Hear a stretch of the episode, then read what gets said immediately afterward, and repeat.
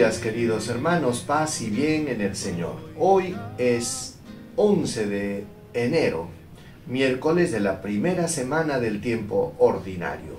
Escuchemos el Evangelio para este día. En el nombre del Padre, del Hijo y del Espíritu Santo. Amén. Del Evangelio según San Marcos, capítulo 1, versículos del 29 al 39. En aquel tiempo, al salir Jesús y sus discípulos de la sinagoga, fue con Santiago y Juan a casa de Simón y Andrés. La suegra de Simón estaba en cama con fiebre. Se lo dijeron a Jesús y él se acercó. La tomó de la mano y la levantó. La fiebre la dejó y ella se puso a servirles. Al anochecer, cuando ya se había puesto el sol, se llevaron a todos los enfermos y endemoniados. La población entera se agolpaba a la puerta, curó a muchos enfermos de diversos males y expulsó muchos demonios, y como los demonios lo conocían, no les permitía hablar.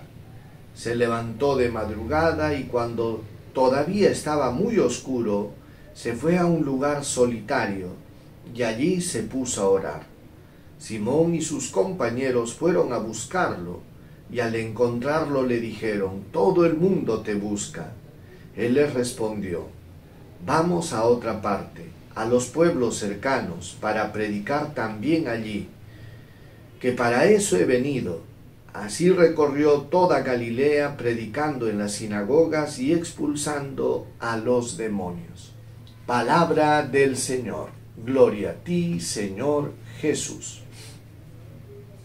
Queridos hermanos, el Evangelio de hoy es muy revelador porque nos va a permitir eh, descubrir cómo era una jornada de Jesús. Si se han dado cuenta, Jesús comenzó su jornada en la sinagoga. Y en la sinagoga pues se iba a orar, se iba también a, a escuchar la palabra de Dios. Después de eso va a la casa de sus amigos, va a la casa de Pedro y en la casa de Pedro sana a la suegra de Pedro. Ella dice que estaba con una fiebre muy alta. Jesús la toma de la mano, la levanta, se le pasa la fiebre y comienza a servir a los que estaban en casa.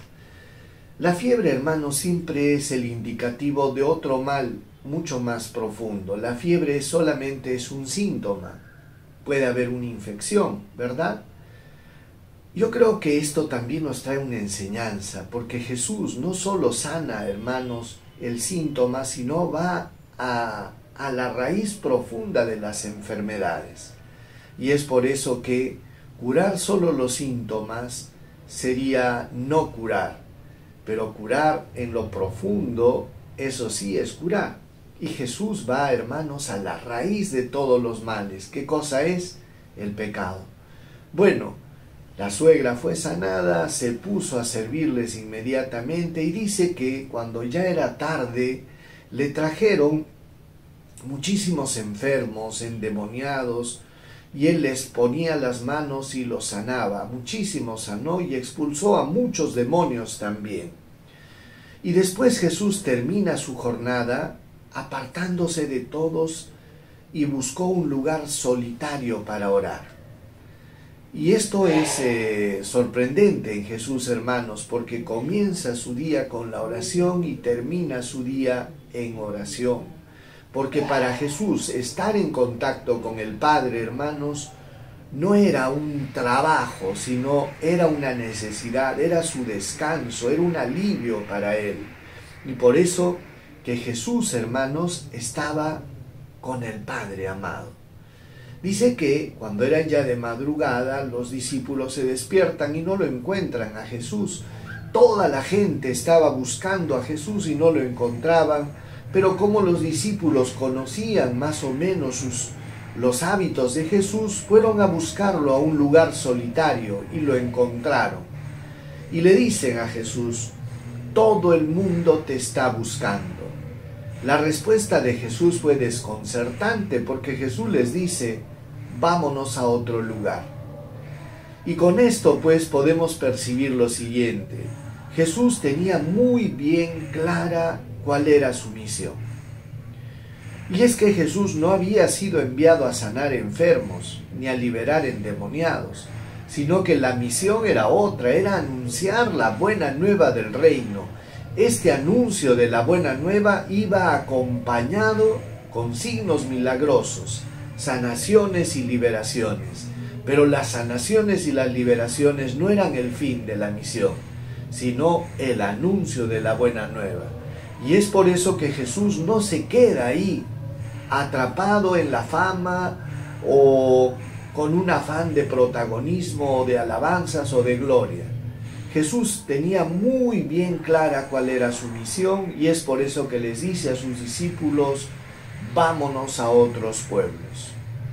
Qué interesante es esto, hermanos, porque esto nos permite eh, darnos cuenta que Jesús, hermanos, lo que quiere de nosotros es que acojamos el mensaje, recibamos la buena noticia.